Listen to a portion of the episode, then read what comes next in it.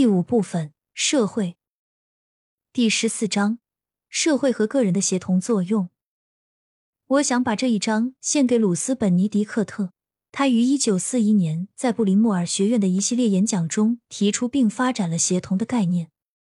这个概念没有被发扬光大，只是因为他的手稿丢失了。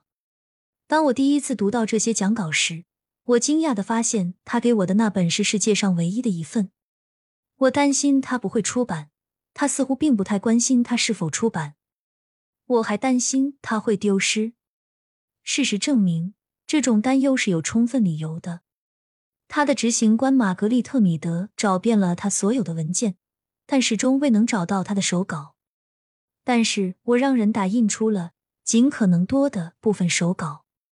这些摘录即将出版，所以在本章我将只引用其中的一部分。协同作用的发展和定义。本尼迪克特试图在他的晚年克服并超越文化相对论这一论点，由于误会已经与他的名字联系在了一起。我记得他对这个身份非常恼火，他觉得他的文化模式本质上是一篇整体论的论文，是整体的而非原子的作品。他试图用自己诗意的感觉、韵味和基调来将社会描述为有机的统一整体。从我在一九三三至一九三七年研究人类学的情况来看，文化是独一无二的，没有科学的方法来处理它们，也没有可以归纳的方法。每种文化似乎都各不相同，你对任何文化都说不出什么。本尼迪克特一直在努力研究比较社会学。作为一个女诗人，她一直坚持于那些以科学家身份不便在公众面前使用的词汇，因为这些词汇是模式化的、含蓄的，而不是冷静的。可以喝着一杯马提尼酒来说这些话，却不能在出版物里说。提出，正如他所描述的，他曾用一张巨大的新闻纸，他在上面写下了他所知道的关于四对文化的一切。他选择这些文化，是因为他觉得他们是不同的。他有一种直觉，一种感觉。他用不同的方式表达，就像我在之前的笔记里写的那样。两组中的一种文化是焦虑的，而另一种则不是。一种是乖戾的，这显然是个不科学的词；另一种不是，他不喜欢性情乖戾的人。四种文化中的一方都是乖戾和肮脏的人。而另一方都是友好的人，在战争威胁我们的其他时候，他谈到了低落的士气和高涨的士气文化。他一方面谈到了仇恨和攻击，另一方面谈到了友爱。他喜欢或不喜欢的四种文化有什么共性？他试探性的将这些文化分为不安全和安全两种。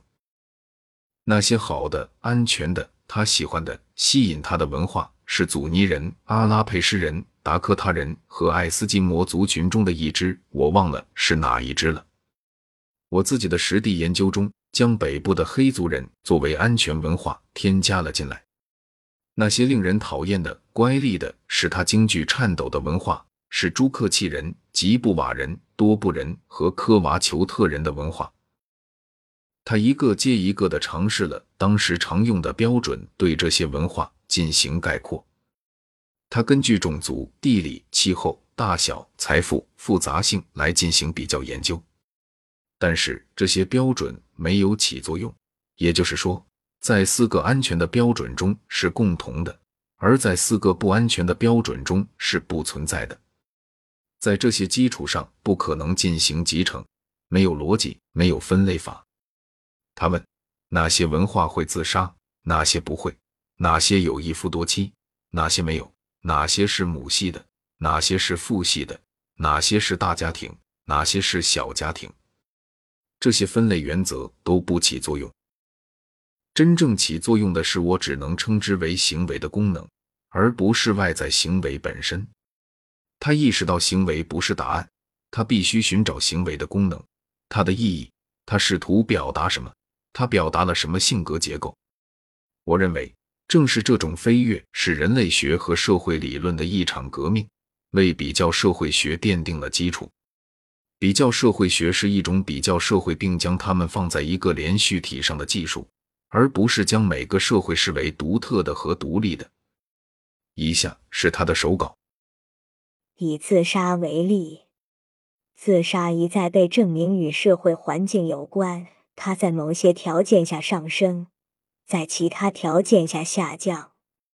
在美国，这是心理灾难的一个标志。因为这是一个人身处不能够或不愿意应付某些困境时，简单粗暴的割断式的行为。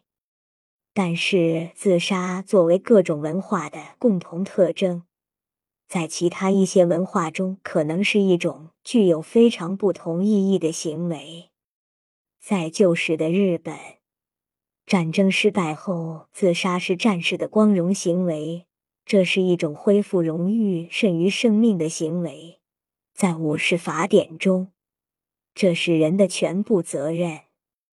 在原始社会，自杀有时是一个妻子、姐妹或母亲在过度哀悼中最后的爱的义务，它是对至亲至爱的再肯定。当挚爱已死，生命再没有其他的价值。在这样一个社会的最高道德准则下，自杀是对理想的最终肯定。某些部落的自杀更像中国式的自杀观念，就像他们说的：“要死在别人的家门口。”意思是，自杀是一种报复伤害过他或他怀恨在心的人的行为。在存在自杀行为的原始部落中。这种自杀行为是一个人对抗另一个人最有效的，有时也是唯一能做的一种行为。甚至它与其他文化中的法律行为的作用相一致，和我们已经提到的任何一种自杀行为都不同。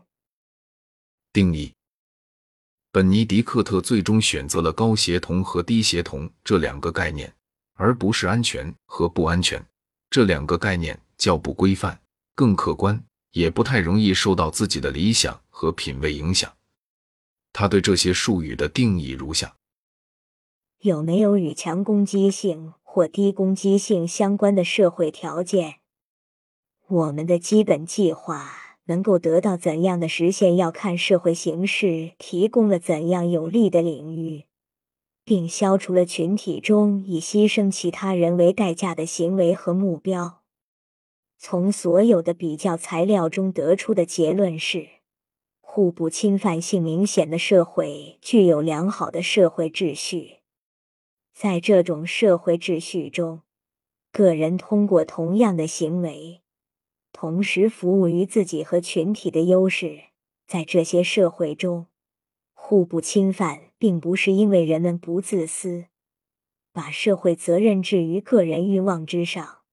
而是因为社会安排使得这两者完全相同。逻辑上考虑，生产，无论是种植山药还是捞鱼，都是一种普遍的利益。如果没有人为的制度扭曲，每一次收获，每一次捕捞，都会增加村庄的粮食供应。一个人就可以成为一个好园丁。也可以成为一个社会捐助者，他和他的同伴都有收益。谈到低协同作用的文化，其中社会结构提供了助长相互对立和对抗作用的行为；谈到高协同作用的文化，其中社会结构提供了相互加强的行为。我曾谈到具有高度社会协同性的社会，那里的机构在其事业中确保相互利益。具有较低社会协同性的社会，一个人的利益胜过另一个人，而大多数没有获胜的人必须尽可能的改变这一点。在具有高协同作用的社会，社会制度的建立是为了超越自私和无私、自私和利他之间的对立。在这种对立中，自私的人必然会为自己获得回报。具有高度协同效应的社会是一个以德报德的社会。我想谈谈高协同效应和低协同效应的某些表现和某些方面。我将使用我的笔记，它已经有二十五年的历史了。同时，我必须道歉，因为我已经不知道哪个是本尼迪克特的想法，哪个是我自己的想法。